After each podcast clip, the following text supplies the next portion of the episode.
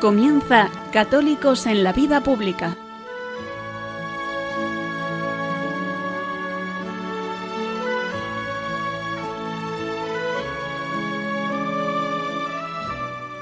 Un espacio dirigido en Radio María por Luis Zayas.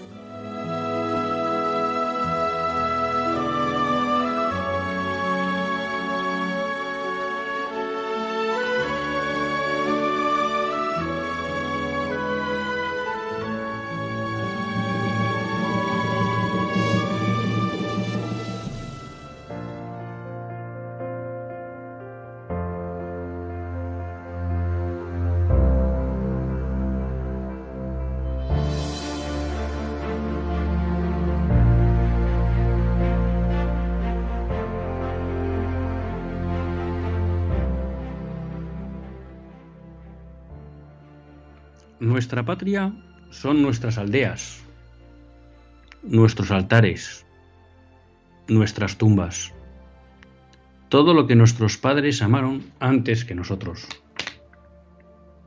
Nuestra patria es nuestra fe, nuestra tierra, nuestro rey.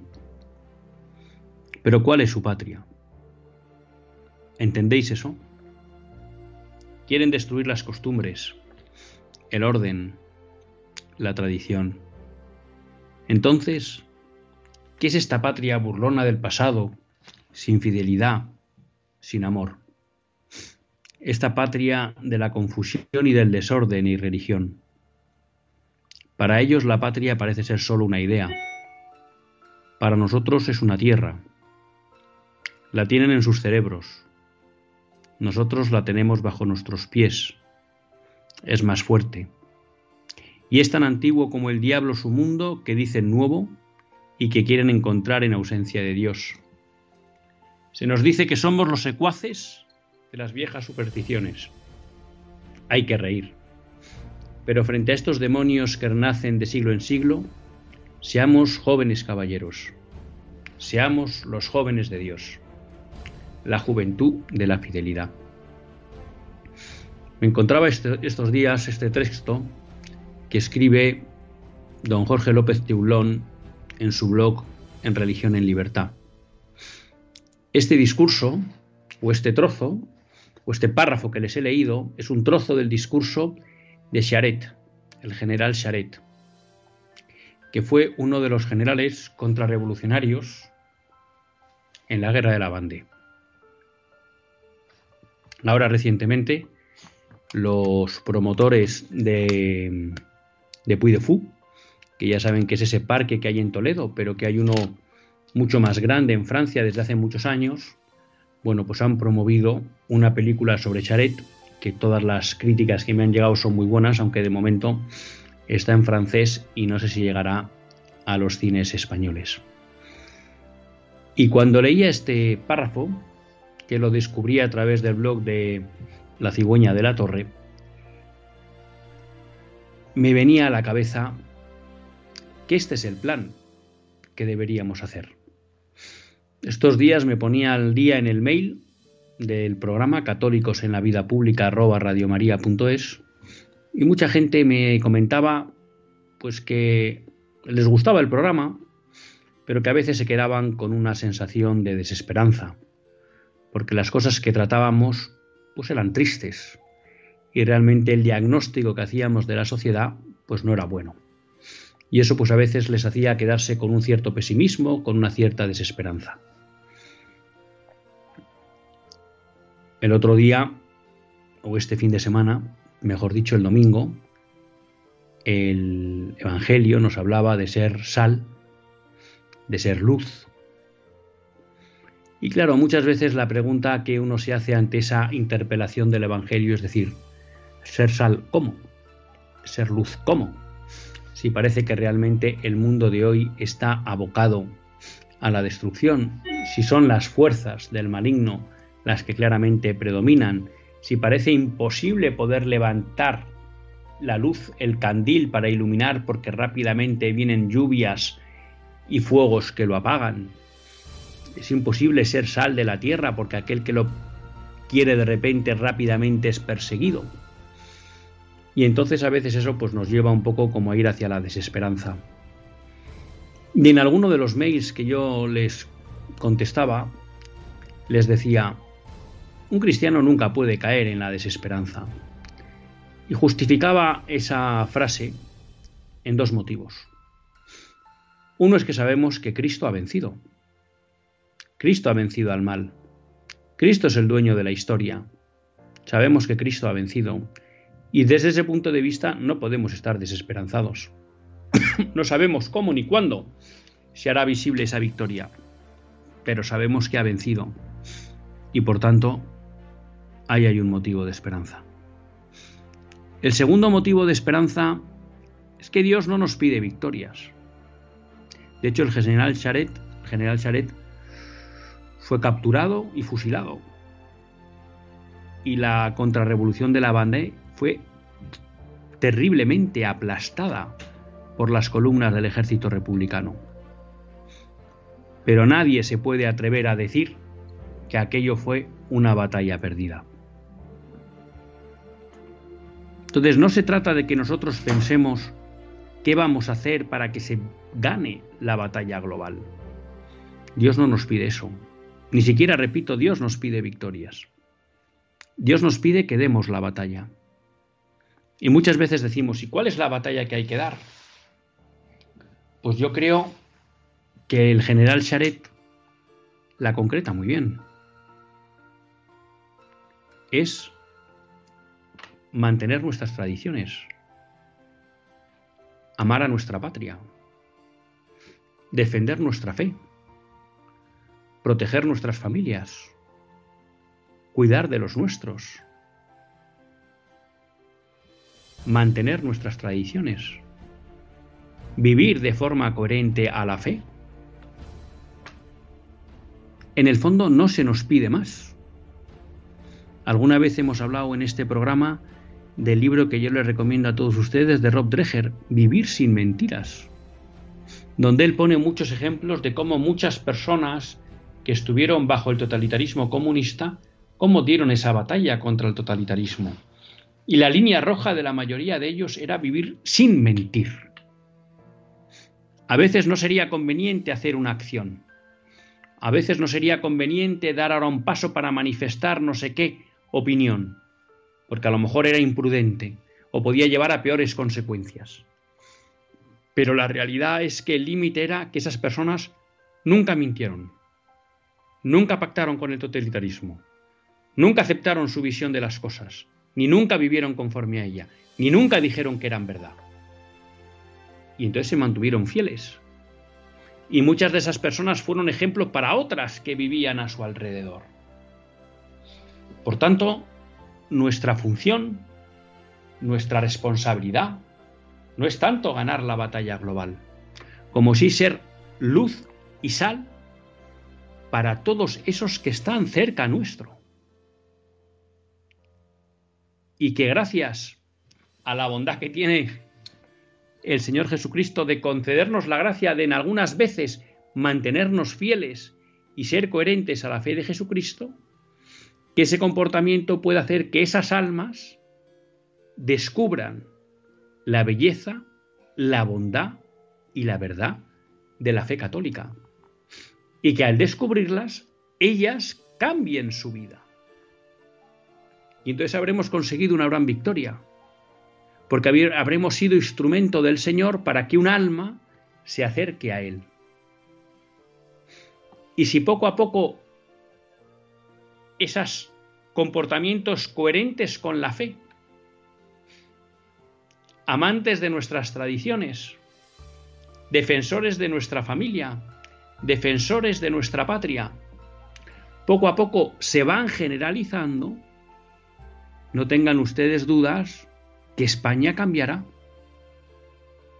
Y por supuesto, puede haber medios más rápidos para cambiarlas.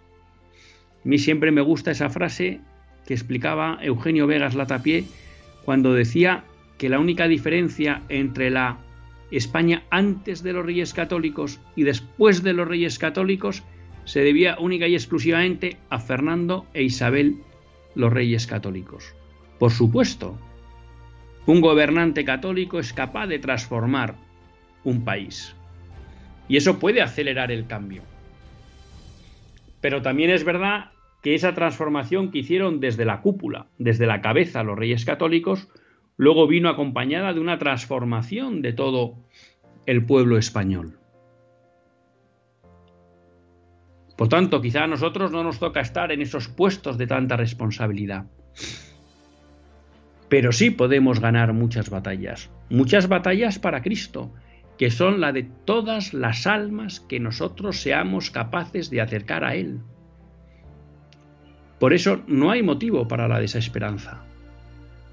No solo porque Cristo ha ganado, sino porque nosotros podemos ser instrumento todos los días de acercar almas a Cristo.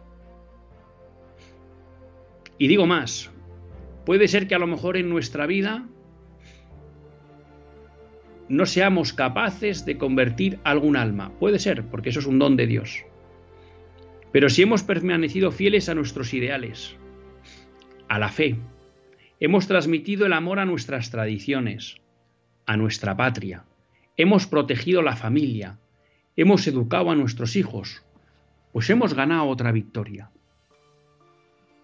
que no es otra que la de mantener vivos los mimbres desde los cuales la sociedad pueda renacer al buen camino.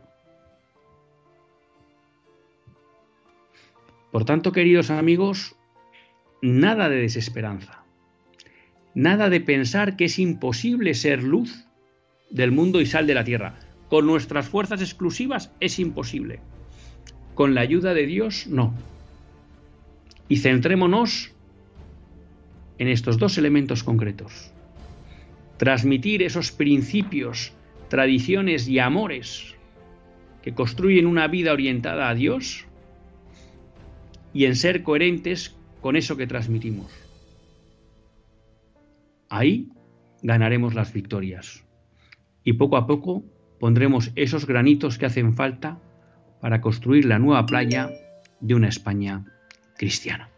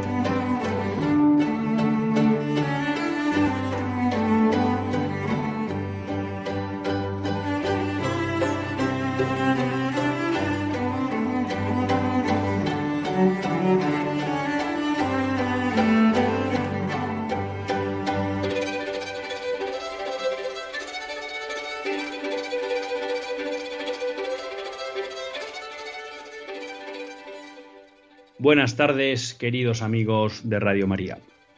Un lunes más volvemos fieles a la cita con todos ustedes en los estudios centrales de Radio María.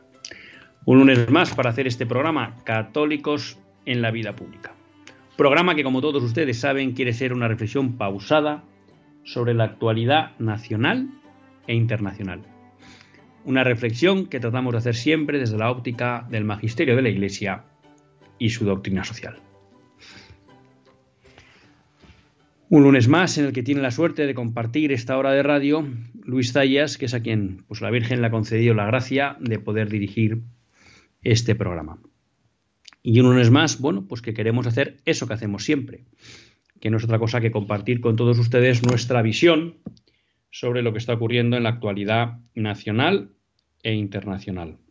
Y saben, bueno, pues que el programa, como es en directo, pues está abierto como siempre a su participación. Por un lado pueden participar en el WhatsApp, ya saben que es un WhatsApp que solo está vivo durante el directo del programa, 668 594383 668 594383. Eh, saben que también cuando quieran pueden comunicarse con nosotros a través del mail católicos en la vida pública arroba radiomaria.es. Aprovecho para saludar a Charo, entre otros muchos que han escrito, y darle ánimos, agradecerle que escuche el programa y darle ánimos pues, con, esa artrosis que tiene y a pesar de eso, pues que está muy implicada en, en la parroquia y en la transmisión de la fe y del Evangelio, ¿no? Y luego, pues también el otro día nos entró un, mensaje en el chat de Charo, desde Algeciras, ¿no? Bueno, pues también mandarle recuerdos, no pudimos hablar del mismo eh, porque, bueno, pues no, no, entró en el momento en que yo me di cuenta y por tanto luego pues ya se me pasó el programa. Bueno, pues Charo nos comentaba una experiencia que tiene Algeciras, bueno, de una cierta preocupación de cómo eh, la acumulación de personas inmigrantes en determinadas zonas de Algeciras pues empieza a generar complicaciones de, seguridad, ¿no? Y bueno, pues hablábamos un poco relacionado con eso en el, en el programa. me escriben aquí ya en el WhatsApp y hay algunos animados que rápidamente escriben y se lo agradezco. La conversión del arianismo al catolicismo la hizo el rey Recaredo, pero en virtud del empuje clamoroso del pueblo no católico. Pues sí, totalmente. Eh, efectivamente, un primer paso también en, en lo que fue el arraigo de la fe católica en España fue esa conversión de recadero y no cabe duda de que ahí tuvo el apoyo del pueblo porque de alguna manera eh, los visigodos que eran arrianos es verdad que venían de fuera de lo que era la península ibérica y por tanto ahí chocaban con lo que era la tradición católica del pueblo del pueblo español, totalmente. Vamos a ver si. Esto siempre me da miedo, ¿no? Decirlo, porque luego ya saben ustedes que a veces me desordeno un poco. Pero yo hoy en el programa querría ver si me da tiempo a tratar de tres cuestiones. Luego les recuerdo el teléfono al que pueden llamar todos ustedes para participar en el directo. me gustaría hablar de tres cuestiones. Una, el debate que se estaba produciendo en el Senado sobre la ley del aborto. Dos, la reforma que se está anunciando de la ley del sí es sí. Y tres, eh, el otro día también en uno de los mensajes que me mandaban al WhatsApp, bueno, me preguntaban un poco sobre la doctrina de la Iglesia o de la doctrina social de la Iglesia en relación con los, con los inmigrantes. Entonces vamos a ver si puedo tratar los tres temas y bueno, pues tranquilamente eh, luego pues dar paso a todos ustedes, ya digo, bien a través del WhatsApp o bien a través de las llamadas de teléfonos. En relación con la ley del aborto, y esto es un tema que me interesa porque es un tema que sigue coleando. Eh, ya hemos hablado en el pasado de lo que se pretende con esta nueva reforma de la ley del aborto, que no es más que una vuelta de tuerca más en el intento de, yo me atrevería a decir, abocar a las mujeres al aborto. Y alguien puede decir, me diga usted por qué dice esto, mire, porque esta ley lo que elimina, lo que va a permitir es que las menores de entre 16 y 18 años puedan abortar sin el consentimiento paterno. ¿Mm? Con lo cual, esta ley permite que una mujer tome una decisión, una niña tome una decisión tan grave como es matar a su hijo sin ni siquiera tener que hablarlo con sus padres, que son su mayor apoyo. ¿Mm? Aunque a veces puedan dar consejos equivocados, pero son su mayor apoyo. Con lo cual, se está impidiendo la posibilidad de que unos padres apoyen a su hija a seguir adelante con ese embarazo. Uno. Se ha quitado el periodo de reflexión que marcaba la ley anterior, que era de tres días. Eh, parece que aquí hay una obsesión porque las mujeres no puedan pensar. ¿Mm? Parece que hay una obsesión por conducirles al canuto del aborto de una manera irremediable. Y luego porque se quiere perseguir, eh, se quiere eh, perseguir a aquellos médicos que eh, no que quieran objetar al aborto, ¿no? Entonces, de momento, la manera de persecución que se está planteando ahora mismo es la de que se tengan que registrar. Porque es una primera manera de tenerlos controlados y quién sabe si luego, lógicamente, eso irá suponiendo el irles de alguna manera teniendo marcados y para hacerles la vida más difícil, que es lo que cree la mayoría de las personas que va a pasar. Bueno, esto se ha venido tramitando. Eh, a, esto, ahora se une, que no voy a entrar en el tema ahora, y es que parece ya que después de 12 años el Tribunal Constitucional, con mayoría ahora sí progresista, ha decidido que va a abordar el recurso de inconstitucionalidad que contra esta ley presentó el Partido Popular.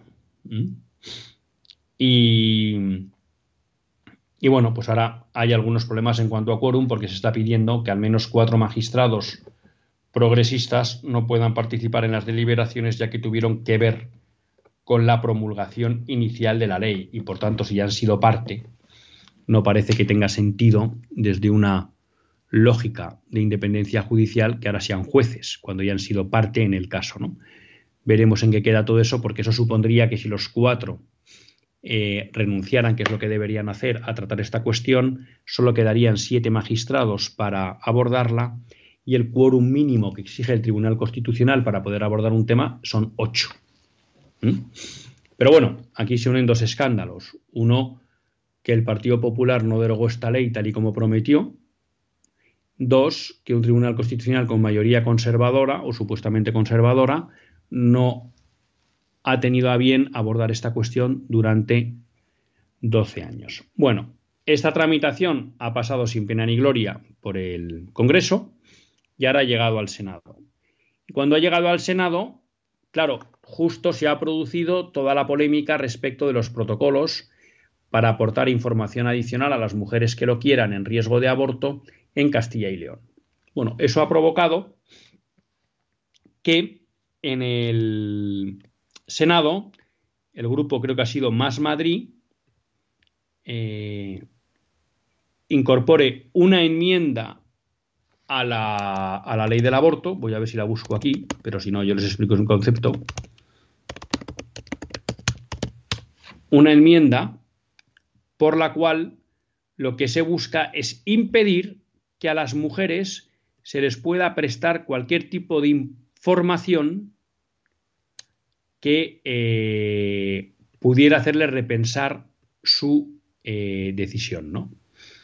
Entonces, a ver aquí un poco con... Eh, dice, las administraciones garantizarán el libre ejercicio del derecho a la interrupción del embarazo en los términos de esta ley y especialmente velarán por evitar que la solicitante sea destinataria de prácticas que pretendan alterar, ya sea para afianzar, revocar o para demorar la formación de su voluntad sobre la interrupción o no de su embarazo, la comunicación de su decisión y la puesta en práctica de la misma, con la excepción de la información clínica imprescindible y pertinente. Vale, esta enmienda que se ha hecho es una enmienda ad hoc para tratar de responder a la intención de Vox, que también era intención del partido del gobierno de Castilla y León y de los socios populares del Partido Popular, de dar más información a aquella mujer que lo solicitara cuando se estaba planteando el aborto.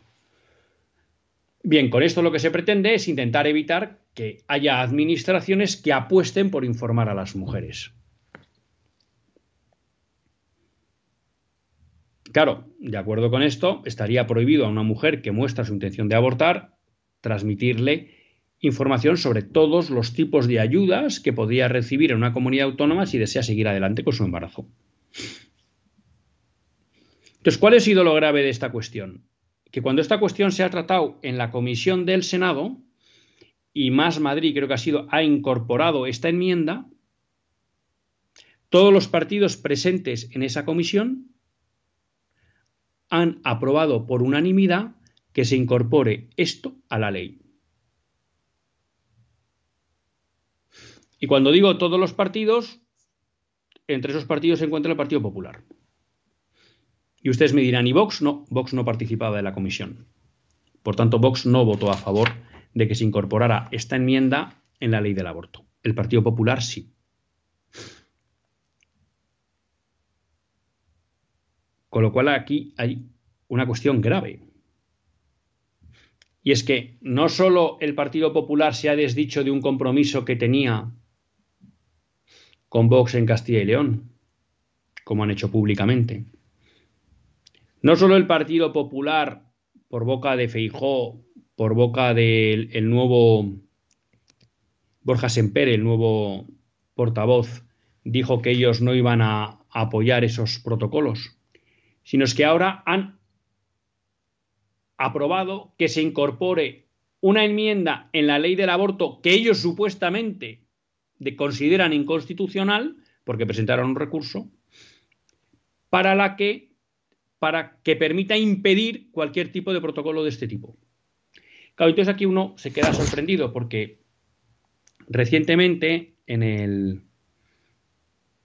en el periódico El Debate, el día 23 de enero, Luis Peral, uno de esos miembros del Partido Popular, pues que sí, se ha significado por la defensa de la vida y la libertad de la educación, consideraba que aquellos que criticaban la posición del Partido Popular en referencia a los protocolos de Vox se equivocaban porque él explicaba que el Partido Popular, en el punto 54 del Congreso de 2017, había asumido la siguiente. El Partido Popular está firmemente comprometido en la defensa y protección del derecho a la vida. Por eso consideramos que el aborto no debe entenderse como un derecho, sino como un fracaso de la sociedad. Por ello continuaremos desarrollando planes de apoyo a la maternidad para ayudar a aquellas mujeres que quieran ser madres. Estas medidas de ayuda se extienden a todos los ámbitos relacionados con la prevención, ayudas durante el embarazo, ayudas posparto, atención psicológica, seguimiento durante la maternidad, políticas que faciliten el acceso a la cooperación, Además, queremos garantizar que todas las mujeres embarazadas en situación de dificultad conozcan de manera efectiva todas estas medidas para llevar a cabo su embarazo con seguridad y dignidad. Entonces él venía a decir que aquellos que criticaban al Partido Popular porque se oponía a estos protocolos, que no, que no tenían razón porque el Partido Popular apostaba por ese tipo de medidas. Y eso sí, decía, es que Vox se ha portado muy mal y tal. Yo no entro en esta parte.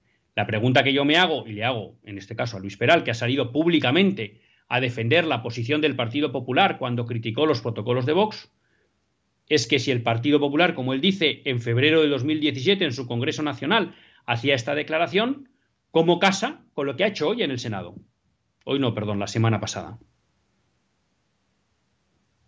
Y si a lo mejor tendría que salir alguien del Partido Popular a criticar a su partido por haber tomado una decisión que parece que es contraria a lo que se había acordado en un Congreso Nacional. porque nadie ha dicho nada. ¿Y cuál es la gravedad de esta situación? No solo que una vez más el Partido Popular traiciona la causa provida. Y sí, vamos a hablar de partidos, porque cuando hablamos de los principios no negociables y de la traición a los principios no negociables que definió claramente Benedicto XVI, hay que poner nombres y apellidos.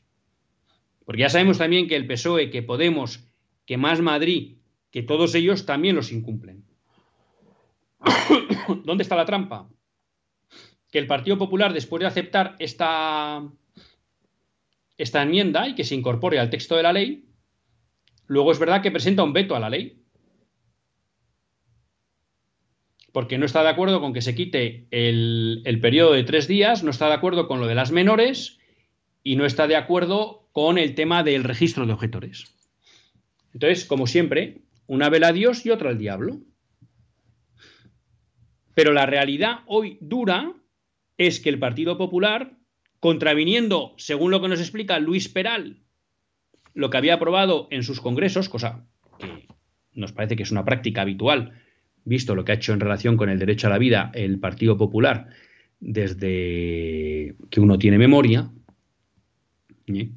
No se olviden ustedes que la RU 486, la píldora abortiva, se aprueba bajo gobierno su comercialización se aprueba bajo gobierno del Partido Popular, ¿eh? que es una píldora que única y exclusivamente se utiliza para producir el aborto dentro del seno de la madre, en vez de, de forma quirúrgica, de forma química, y eso estamos hablando de la época del gobierno Aznar, ¿eh? y a partir de ahí, pues todas las tradiciones que quieran.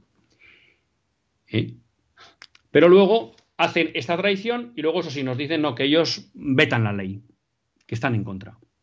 O entonces, ¿usted por qué ha votado a favor de que se incorpore esta enmienda en la ley? ¿Qué pasa? Que quería, como nos explica el mundo, evitar que este punto se debatiera en el Pleno del Congreso, del Senado, y por tanto le volvieran a echar en cara su actuación en Castilla y León por parte de la izquierda?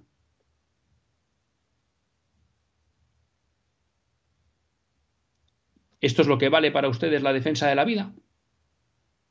simplemente evitar debates incómodos. Entonces, este tema me parece que es importante porque ha pasado muy desapercibido por los medios. Entonces, los medios que no quieren atacar al Partido Popular nos hablan del veto del Partido Popular, que es verdad, ha vetado. Pero no nos dicen que a la vez que ha vetado ha aprobado esta enmienda para que se incorpore en la ley. Que ustedes me dirán qué sentido tiene incorporar esta enmienda cuando luego supuestamente vamos a decir que estamos contra la ley. Que tampoco sabemos si es verdad que estén contra la ley, ¿eh? porque la ABC publicaba hace una semana que Feijó y su junta directiva asumían que era una ley, según ellos, aceptada por la sociedad, no sé de dónde han sacado ese dato, y que por tanto ya no iban a hacer la guerra a esta ley. ¿Mm? Pero bueno, esta es una primera cuestión que yo quería abordar con ustedes porque me parece grave, ¿no? ¿Y qué vemos junto a esto? Porque esto es una batalla pues, que es internacional. Bueno, pues que el derecho al aborto empieza a ganar victorias en las cámaras francesas. Hace poco les dijimos que había tenido una derrota en el Senado, luego en la Cámara del Congreso había vuelto a, votarse a favor de que se reconociera en la Constitución el derecho al aborto y ahora en el Senado por fin han vuelto a sacar eh, el sí. Con lo cual aquí lo que se está planteando desde las dos cámaras legislativas de Francia es que se modifique la Constitución para reconocer el derecho al aborto. ¿Mm? Veremos si no llegamos a esto en España con los dos partidos mayoritarios que tenemos y que obvian cualquier tipo de defensa de la vida. Lo mismo nos, encontramos en, Estados Unidos.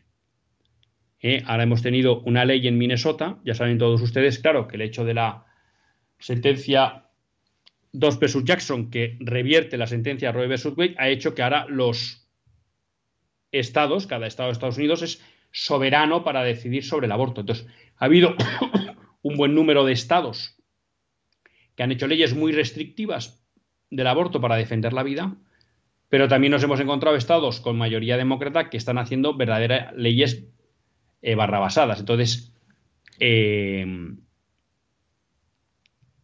este Minnesota pues, ha aprobado una ley estilo la de Nueva York en la que consagra el derecho al aborto eh, en cualquier momento del embarazo, es decir, hasta los nueve meses. Y en esta misma batalla, bueno, pues tenemos a Lula, que lo primero que ha hecho al llegar al gobierno ha sido tomar medidas pro aborto. Claro, ya los obispos dicen, hombre, que Lula había prometido defender la vida. ¿Quién se creía que un comunista como Lula iba a defender la vida? ¿Eh? ¿Y qué nos dicen ahora todos estos medios de comunicación que en España nos están vendiendo incluso supuestamente medios de comunicación del centro derecha, que lo mejor que le podía pasar a Brasil es que llegara Lula, que es un comunista, un comunista corrupto, que ha estado en la cárcel y que encima eh, ataca la vida. Porque lo primero que va a hacer es sacar a Brasil de la Convención Pro Vida de Ginebra, donde le había metido Bolsonaro, el anterior presidente de, de Brasil. Con lo cual pueden ver que la lucha por el aborto, bueno, pues es algo que no solo está en España, está en el mundo, pero que tenemos que dar esta batalla. ¿Mm? Y por eso, pues molestan tanto estas actuaciones tan torticeras de partidos políticos con una tradición de traición a la defensa de la vida, pero que luego tratan de hacernos creer que hacen otras cosas. Un segundo debate importante, y que quizá no afecta tanto a las cuestiones sobre las que solemos tratar, pero que creo que es importante abordarlo es la reforma de la ley del sí es sí.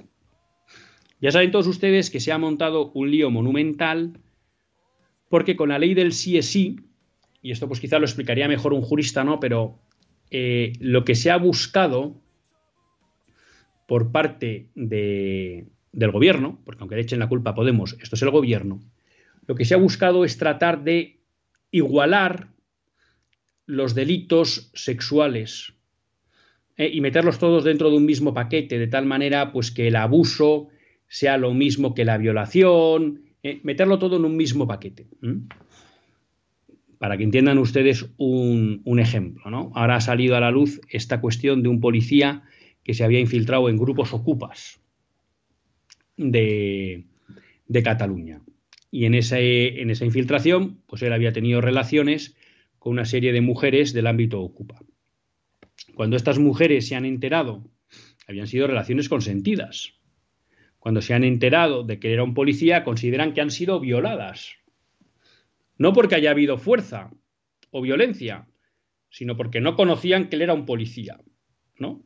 Entonces, bueno, todo este feminismo radical quiere llamar violación a cualquier cosa que suceda en una relación entre un hombre y una mujer, ya sea sexual o simplemente de galanteo, ¿eh? o el piropo ahora ya está mal visto y es una agresión. Entonces, claro, su empeño es en poder llamar a todo violación. Entonces, hicieron una especie de, de delito que agrupaba todos los delitos que antes en el Código Penal estaban más diferenciados y por tanto había penas diferenciadas para todos.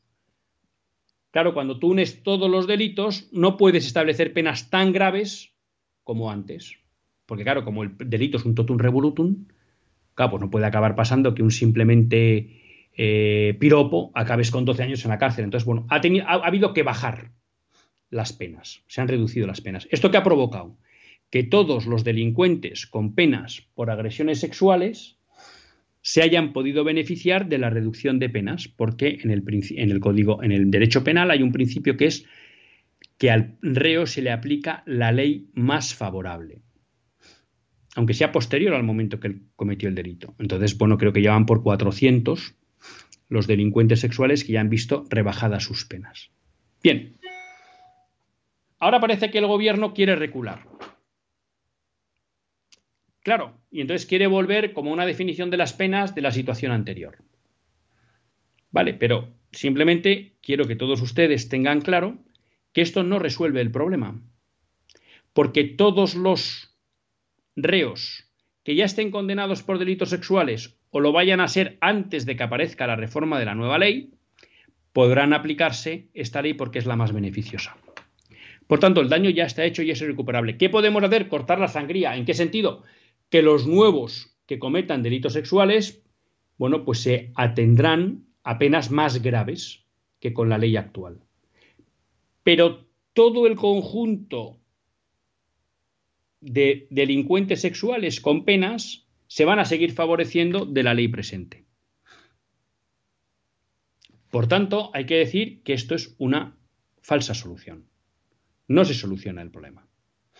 Y luego lo que habrá que ver es si realmente la nueva reforma entra a diferenciar los tipos de delitos sexuales o quiere mantener una especie de único delito sexual que va desde el cachete hasta la violación, ¿eh? que es un poco lo que pretenden las feministas, porque lo que les gusta es tratar de transmitir esa idea de que todo es violación y que el hombre es un ser violento por naturaleza y por tanto peligroso para las mujeres. Igual que hacen mucho énfasis en el consentimiento, siempre se ha tenido el consentimiento en cuenta en el Código Penal a la hora de establecer la gravedad del delito y por tanto las penas. ¿Mm? Lo que pasa que de nuevo aquí lo que están intentando es no llegan a tanto como la ley de violencia de género, pero como alterar la carga de la prueba. Y entonces usted demuestra muy claramente que ha habido consentimiento o entonces es usted un violento y por tanto le va a caer la del pulpo. ¿Mm?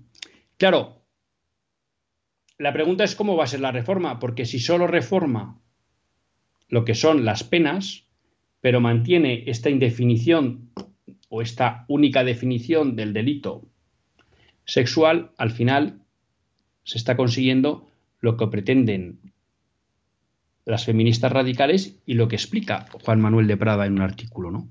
Y es la idea de poder transmitir a la sociedad de que toda relación entre hombre y mujer es violenta, de que en toda relación la mujer está en peligro porque el hombre, por naturaleza, es un animal violento y peligroso, del que hay que proteger a las mujeres.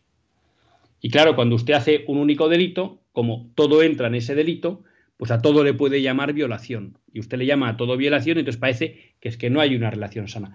Porque en el fondo, el trasfondo de esta ley, como de las leyes de ideología de género, como de las leyes de violencia de género, es destruir la confianza en las relaciones humanas.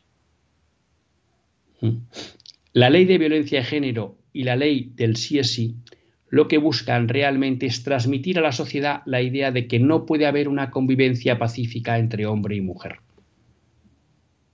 Y en la medida que da un poder tal a la mujer porque invierten la carga de la prueba, lo que hacen generan también es que el hombre a partir de ahora tenga desconfianza de la mujer, porque la ley le da tal poder, porque ustedes me dirán cómo se demuestra que alguien es inocente. Por eso el principio clásico del derecho era la presunción de inocencia. Lo que hay que demostrar es la culpabilidad de alguien, porque la inocencia no se puede demostrar. Habrá que demostrar que alguien hizo algo. Demostrar que alguien no hizo algo es muy difícil. Eh, al final lo que lleva es a romper la confianza en las relaciones humanas y por tanto a generar una sociedad no solo desvinculada, sino, el en el fondo enfrentada y temerosa los unos de los otros. Y ese es el caldo de cultivo para un totalitarismo que no tiene más que controlar a una masa informe de personas que además no se fían los unos de los otros. Esa es la gravedad de la ley del sí es sí. Y mucho nos tememos que con la reforma no se va a abordar ese fondo, ese trasfondo eh, de la ley, que no es otra cosa que de nuevo transmitir la idea de que el hombre es un animal peligroso para la, para la mujer. Así que bueno, dos temas legales, pero que creo que son importantes para, para tener en cuenta, porque claro, la imposición de la incultura de la muerte, la imposición de leyes que van destruyendo los lazos sociales. Y eso es importante vamos a hacer un breve descanso para coger fuerzas y volvemos con todos ustedes.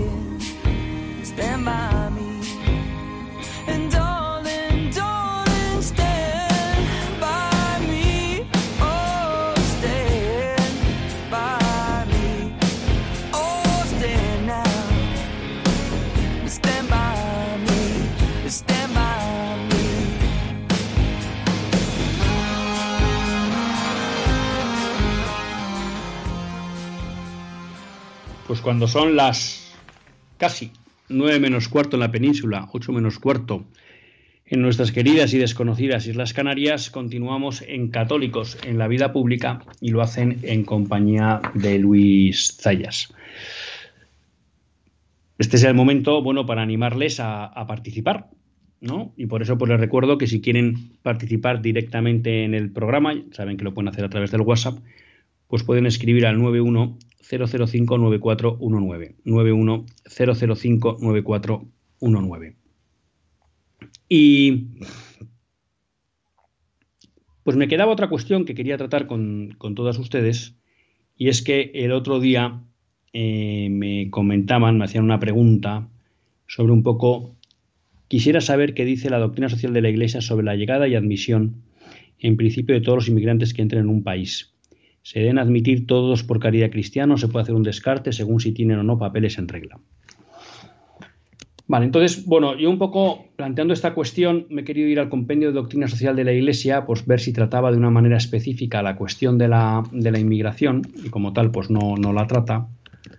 Eh, en el catecismo también he, querido buscar, buscar algo, pero tampoco me aparecía así la, cuestión. Y sí, había un punto en, el compendio de doctrina social de la Iglesia que habla de la inmigración y el trabajo, ¿no? Y, y bueno, pues nos dice la inmigración puede ser un recurso más que un obstáculo para el desarrollo. En el mundo actual, en el que el desequilibrio entre países ricos y pobres se agrava y el desarrollo de comunicaciones reduce rápidamente la distancia, crece la inmigración de personas en busca de mejores condiciones de vida procedentes de las zonas menos, menos favorecidas de la Tierra. Su llegada a los países desarrollados a menudo es percibida como una amenaza para los elevados niveles de bienestar alcanzados gracias a decenios de crecimiento económico. Los inmigrantes, sin embargo, en la mayoría de los casos responden a un requerimiento en la esfera del trabajo que de otra forma quedaría insatisfecho en sectores y territorios en los que la mano de obra local es insuficiente o no puede estar dispuesta a aportar su contribución local. Las instituciones de los países que reciben inmigrantes deben vigilar cuidadosamente para que no se difunda la tentación de explotar a los trabajadores extranjeros, privándoles de derechos garantizados a los trabajadores nacionales que deben ser asegurados a todos sin discriminación. La regulación de los flujos migratorios según criterios de equidad y de equilibrio es una de las condiciones indispensables para conseguir la inserción que la inserción se realice en las garantías que exige la dignidad de la persona. Los inmigrantes deben ser recibidos en cuanto a personas y ayudados junto con sus familias a integrarse. Bueno, entonces ven que no lo trata de una manera eh, eh, muy sistemática. Eh, si tuviera que hacer un resumen, bueno, pues de lo que he ido leyendo en encíclicas y demás, yo les diría que aquí hay básicamente algunas ideas. La Iglesia entiende que la humanidad ¿no? está llamada a vivir unida.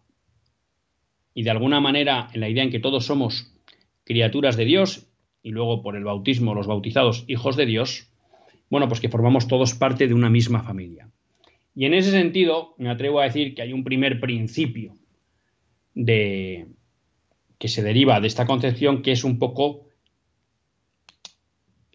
la preocupación por los demás, sean de nuestra nación o sean de fuera de nuestra nación.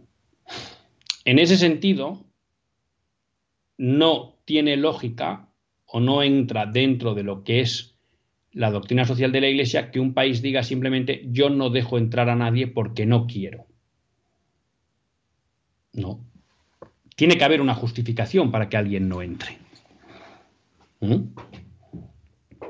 Simplemente yo no quiero compartir mi bienestar con otros que vienen, eso no es un criterio. Entonces, desde ese punto de vista, podríamos decir que en la doctrina social de la Iglesia, vamos a llamar así, hay como una orientación favorable a acoger al inmigrante.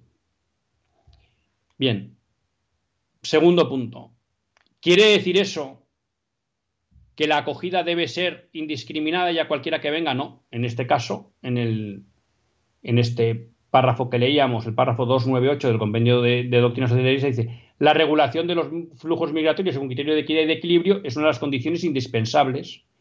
Es decir, un país de acogida tiene derecho a establecer unos procedimientos para regular la inmigración.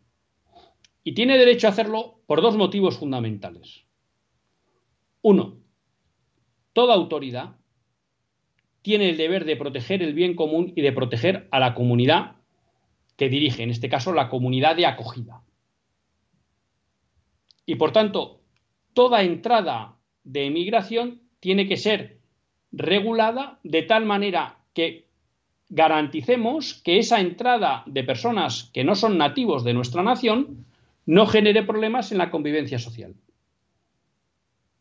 Entonces, a partir de ahí, de este principio general es que hay derecho y deber de una nación a regular los fijos migratorios, dentro de ese principio es verdad que dentro de la óptica cristiana caben posiciones distintas, más laxas o menos laxas, pero siempre dentro de un principio, y es que el país de acogida tiene derecho a regular esos flujos.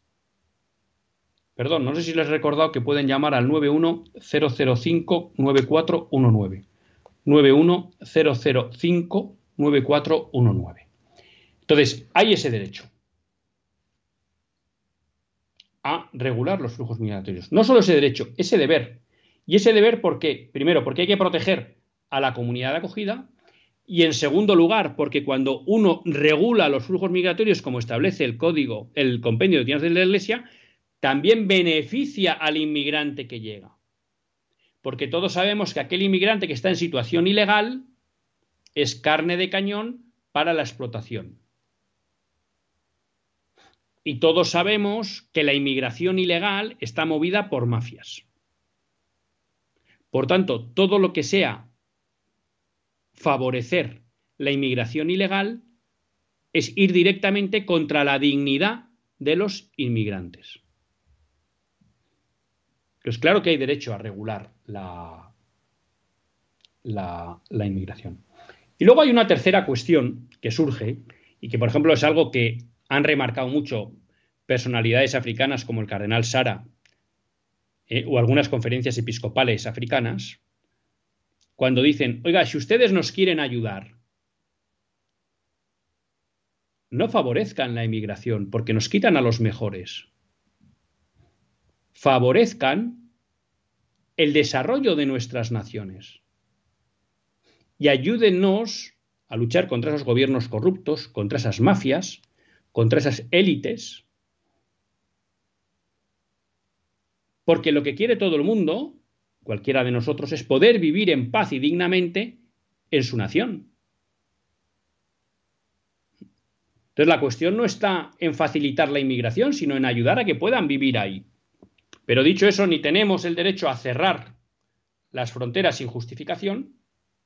Otra cosa, puede haber justificaciones. Miren, eh, ya no podemos asimilar más gente, ya no hay más capacidad de dar empleo a gente que llega. Eh, estamos viendo que determinadas eh, personas con estas características o con este tipo de religión o con este tipo de origen están generando problemas de convivencia, no se integran, problemas de seguridad pues este tipo de comunidades no les vamos a dejar venir más. A estas que se, que se integran fácilmente, sí. O sea que tiene que haber una razón de peso para negar la entrada a personas que quieren venir a nuestra nación. Pero eso no implica, primero, que no se pueda negar la entrada y segundo, que hay una obligación de regular esos, esos flujos. ¿Podríamos comentar alguna cosa más? Y yo siempre aquí, y vamos con Sergio y con Chita, les recuerdo una cosa, y es, traten de aplicar este criterio a su casa. Cuando alguien dice, eh, fronteras totalmente abiertas, ah, bueno, pues vamos a aplicarlo a nuestra casa. Puertas permanentemente abiertas, que entre el que quiera. ¿Lo haríamos? ¿Sería sensato? ¿Sería prudente? Puertas siempre cerradas. ¿Dónde queda el deber del cristiano de acoger al vagabundo, al que no tiene casa, al que tal, pero usted lo hace mirando, viendo a quién mete, tal, no vaya a ser que le genere un lío mayor en su casa. Entonces, cuando nos hacen estos discursos, bájenlo a su casa. ¿Puedo tener una casa sin puertas? ¿En mi casa puede entrar cualquiera sin mi permiso? ¿Tengo derecho yo a controlar quién puede entrar en mi casa? Pues eso es lo mismo para una nación. Sergio y Conchita, les voy a pedir brevedad porque se nos va el tiempo. Adelante, Sergio, buenas tardes. Buenas tardes, paz y bien, muchísimas gracias, como siempre, muy, muy certero, Luis nada, rápidamente decir que igual que evangelizar a tiempo y a destiempo, ¿no? Acompañar a tiempo y a destiempo, hacer la ronda de los pobres, salgamos algún día a hacer una ronda de pobres, una ronda de, inmigrantes, un día no, muchos. Y bueno, pues tenemos tiempo primero, salimos lo más fácil, también, siempre al final, vale, de acuerdo, pero tiempo, tiempo, tiempo y dedicación y todo medio. El deber de un cristiano es misión, misionar siempre y tengámoslo eso muy presente sería, saldrían libros de los testimonios de las personas que hacen este tipo de, rondas, por llamarlo, lo pongo entre comillas, podemos poner muchas más palabras. Ahí lo dejo y que pase la siguiente llamada y gracias. Muchas gracias, Sergio. Muy de acuerdo con lo que dice. Efectivamente, tenemos que dedicar tiempo a estar con los, con los demás. ¿no? Y desde ese trato cercano es de donde se pueden conseguir luego pues conversiones. Conchita de Valladolid, buenas tardes. Sí, buenas tardes. Vamos a ver, yo es que el otro día tengo una duda porque yo eh, en, la, misa de las águedas pues me emocioné muchísimo porque jamás había oído tocar el himno nacional. Y ese día le tocaron. Y yo me emocioné, pero me emocioné porque creo que el himno nacional de España tiene que ir unido a la religión. ¿Por qué? Pues porque España es la nación que, teníamos que ser más cristianos del mundo.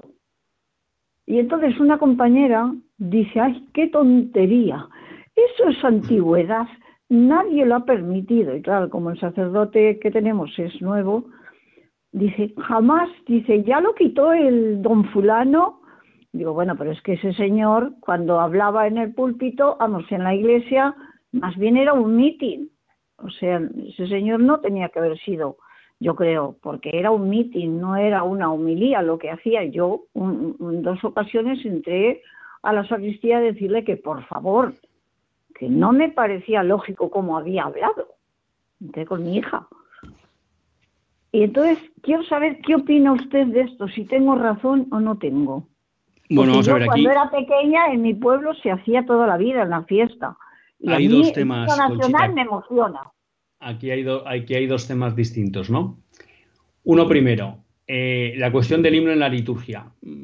Me voy a enterar bien de lo que dice eh, eh, digamos, las normas litúrgicas, ¿no? Pero bueno, yo es verdad que he acudido a diferentes eh, ceremonias, bodas o de otro tipo, y ha sonado el himno español en la consagración, el himno nacional, y yo reconozco que me emociona. Por tanto, yo tiendo a pensar que litúrgicamente está permitido, pero como no tengo ese conocimiento de las normas litúrgicas, me voy a enterar y el próximo lunes eh, se lo digo. Dicho eso, a mí es una práctica que me gusta. Es una práctica que me gusta, pero bueno, también es verdad que hay que estar en las normas litúrgicas. Entiendo que como lo he visto hacer muchas veces, no es algo prohibido. ¿eh? Y por tanto, si está permitido, a mí es una práctica que me gusta. En segundo lugar, eh, el catolicismo es una religión universal y por tanto eh, no tiene por qué ligarse a ninguna nación. Pero dicho eso, la nación española no se entiende sin el catolicismo y sin la fe católica. Y como ya explicó, yo creo que acertadamente Menéndez Pelayo en, su epílogo de heterodoxos, cuando desaparezca la fe española, la fe en, en España, desaparecerá la nación española. Entonces, efectivamente, creo que para la supervivencia de España es necesario que España esté ligada a la fe católica. Que no es lo mismo que que la fe católica esté ligada a la nación española, porque la fe católica es universal. ¿eh? pero efectivamente España sin la fe católica deja de, de tener sentido y deja de, existir. Así que para luego ya lo que es la norma litúrgica, diciéndole que a mí me gusta mucho esa práctica y que entiendo que como la he visto muchas veces está permitida, eh, pues le contesto el próximo, el próximo día. Pero, y lo mismo que a mí me encanta, como se ve en muchos países, por ejemplo, sobre todo sudamericanos, pues ver en los altares de las iglesias la, bandera nacional y la bandera del, del Vaticano. Pero no nos queda tiempo para más. Agradezco algún WhatsApp que ha llegado, eh, lo trataré de comentar el próximo día, pero muy de acuerdo que hay que votar a partidos pro vida. Y me comentaban también así de pasada, bueno, que estas leyes feministas pues están movidas pues, por mujeres que odian a los varones. No sé si los odian, pero que desde luego en abstracto odian, aunque luego en Podemos ha habido, por ejemplo, casos de denuncias de acoso eh, por parte de hombres a mujeres y luego nadie ha tenido interés en investigarlas, ¿no? O sea que parece que piden mucho para los demás y nada para los, para los suyos. No nos queda tiempo para más. Hasta el próximo lunes, si Dios quiere, que Dios les bendiga.